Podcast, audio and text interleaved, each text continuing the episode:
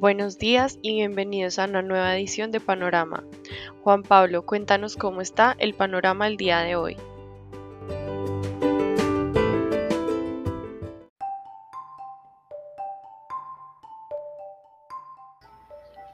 Buenos días a todos y todas. Hoy 23 de mayo de 2022 abrimos la semana con un panorama despejado. Vemos que, por ejemplo, los futuros del Standard Poor's allí en Estados Unidos abren con casi una valorización de 1%. Eh, en el premercado el Standard Poor's abre muy cercano al 1%. Allí de igual manera vemos en Europa em, el comportamiento de la bolsa en un tono verde, es decir, en un tono positivo. La noticia del día es, por supuesto, los resultados corporativos del primer trimestre. Continuamos viendo cómo las compañías eh, reportan sus resultados financieros. Esta vez fue el turno para Corfi Colombiana, que reportó un crecimiento del 28% eh, anualizado en su utilidad neta. Por su parte, la BBC tuvo un crecimiento de 44% en la utilidad neta frente a la comparación del primer trimestre de 2021. Esto lo ampliaremos en una mayor medida en el mercado de renta variable. Ahora entrando al tema de las divisas, el dólar abre, con, abre la semana con una caída ubicándose en 102.25 unidades. Eh, hablo frente al índice de XY, eh, nivel que habíamos visto el anterior 26 de abril. Frente al conjunto de monedas que componen este índice, todas las monedas abren con apreciaciones frente al dólar, en especial la corona sueca. En Europa la moneda se ubica en 1.06 dólares por euro, ganando terreno luego de estar muy cercano a esa paridad. En Latinoamérica, ya viendo cómo es el comportamiento de la región, las monedas se han recuperado y se encuentran en niveles vistos hace un mes atrás. Eh, este, este comportamiento de estas monedas, medido por el índice LASI, eh, muestra que nos hemos valorizado como región un 3.44% desde eh, la semana anterior y para el peso colombiano este retrocedió frente al inicio de la semana.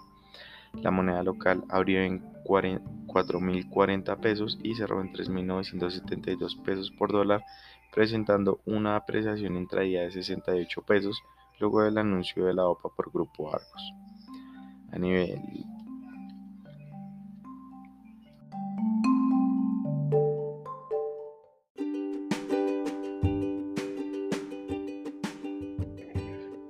Muy buenos días, siguiendo con el panorama en renta variable, los principales índices accionarios del mundo suben en este inicio de semana debido a las declaraciones que dio Biden sobre revisar las tarifas de los aranceles que tienen eh, eh, con las importaciones provenientes de China. Esto pues está generando que el mercado inicie con optimismo, donde los futuros del Standard Poor's 500 suben un 1% y en Europa el panorama es muy similar con un índice europeo, el Stock 600, subiendo 0,7% eh, durante estas primeras horas de la mañana.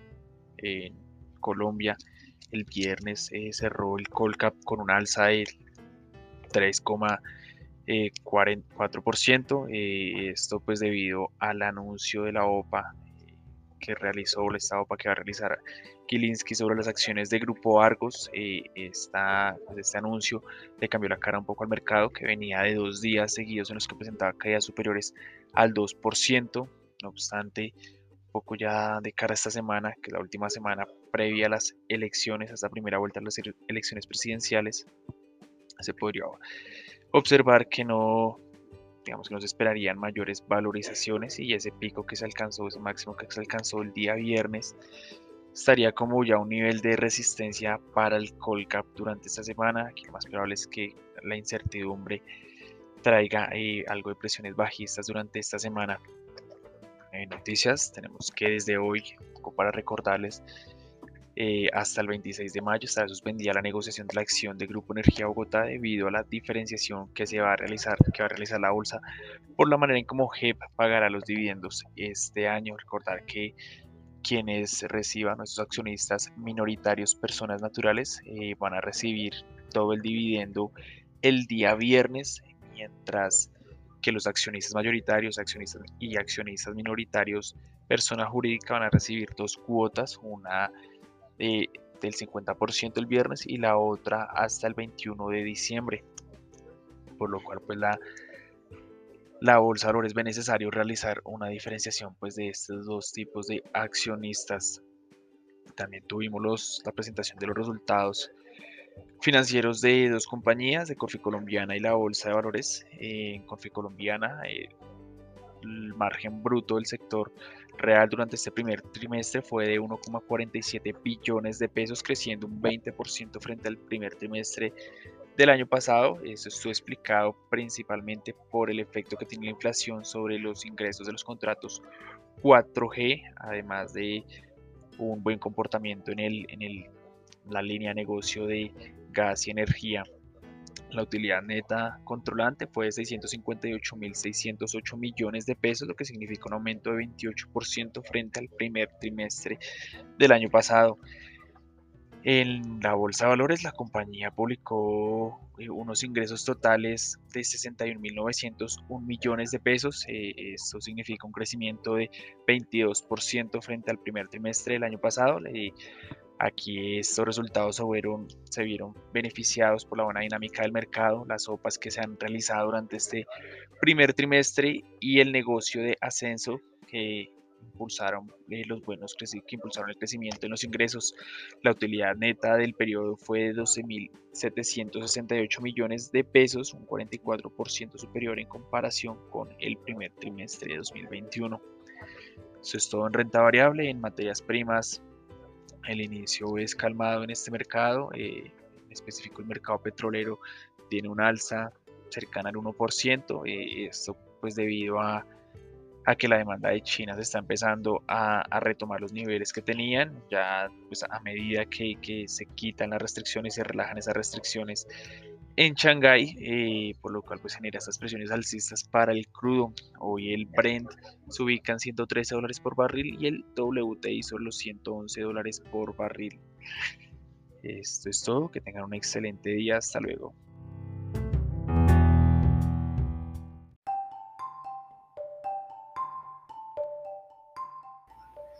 Ahora pasando al mercado de renta fija en la parte internacional. Vimos que iniciando la semana los tesoros americanos en la referencia de 10 años abren con una desvalorización frente al observado el anterior viernes. Esta mañana estos papeles abren en 2.84%, cerca de 6 puntos porcentuales por encima del cierre de la anterior semana. El mercado de renta fija en dólares abre en un terreno mixto, donde los bonos, por ejemplo, en Reino Unido se ubican en 1.93%, es decir, 4 puntos porcentuales por encima de lo visto en la anterior jornada. Sin embargo, los bonos italianos presentan un descanso. México, al igual que China, abren con valorizaciones. Ahora bien, en el mercado local, eh, vimos que finalizando la semana, los de esta fija presentaron una valorización de 17.77 puntos básicos en promedio. En particular, el papel con vencimiento en 2026 presenta la mayor valorización con un aumento de casi 28 puntos básicos en su tasa de interés. Esta disminución allí en las tasas de interés se dio de manera generalizada a lo largo de la curva. Eh, contrario al comportamiento de los test tasa fija, los test VR presentaron una desvalorización de 2.88 puntos básicos en promedio, donde el nodo más beneficiado fue el de vencimiento 2023 y 2025. Estos bonos de la parte corta de la curva puesto que disminuyeron su tasa de interés en cerca de 10 puntos básicos cada uno.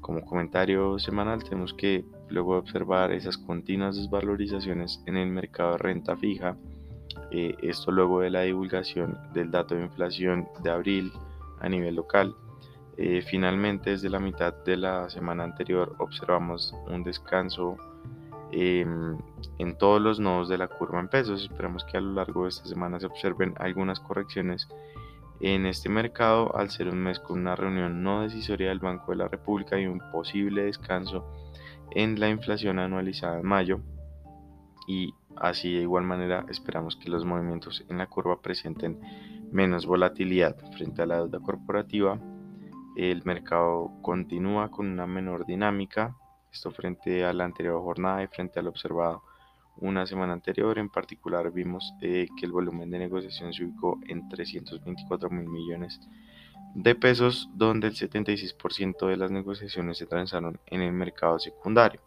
Allí la tasa de referencia de estas negociaciones se ubicó eh, concentrada en un 64% por la tasa fija y otra gran participación estuvo en la tasa indexada al IPC que contó con una participación del 30%.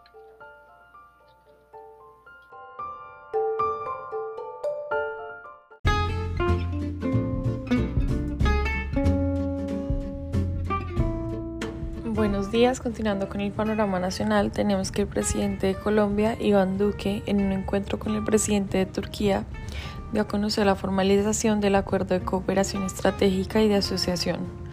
El presidente colombiano aseguró que ya se llevaron a cabo una serie de encuentros con algunos empresarios turcos que ya tienen presencia en Colombia y que también buscan oportunidades de aterrizar en el país para encontrar vías de entendimiento y facilitar sus operaciones.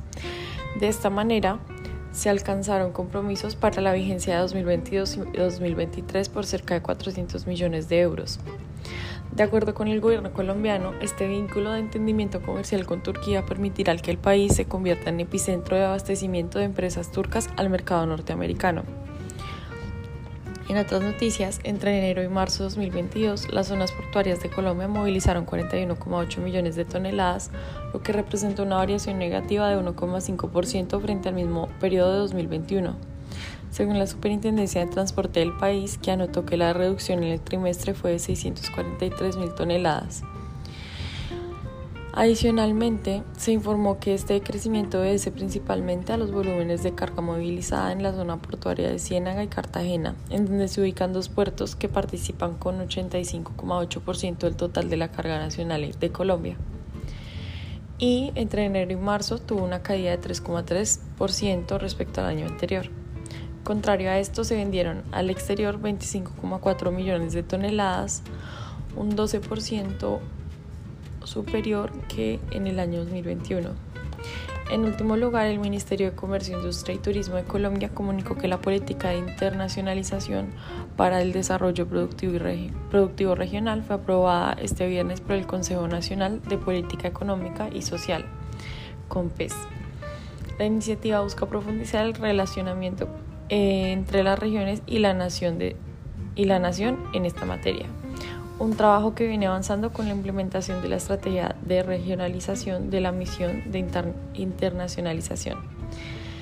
La política de internacionalización estaría enfocada en 38 acciones principales que establecen estrategias e instrumentos para poner al servicio de las regiones de los sectores que ellas prioricen para la internacionalización. Tales puntos se agrupan a su vez en cinco categorías. La interacción del aparato productivo con extranjeros y colombianos residentes en el exterior, el cierre de la brecha tecnológica de empresas colombianas, la mejora de condiciones de comercio exterior, el fortalecimiento de la innovación y el robustecimiento de marcos regulatorios.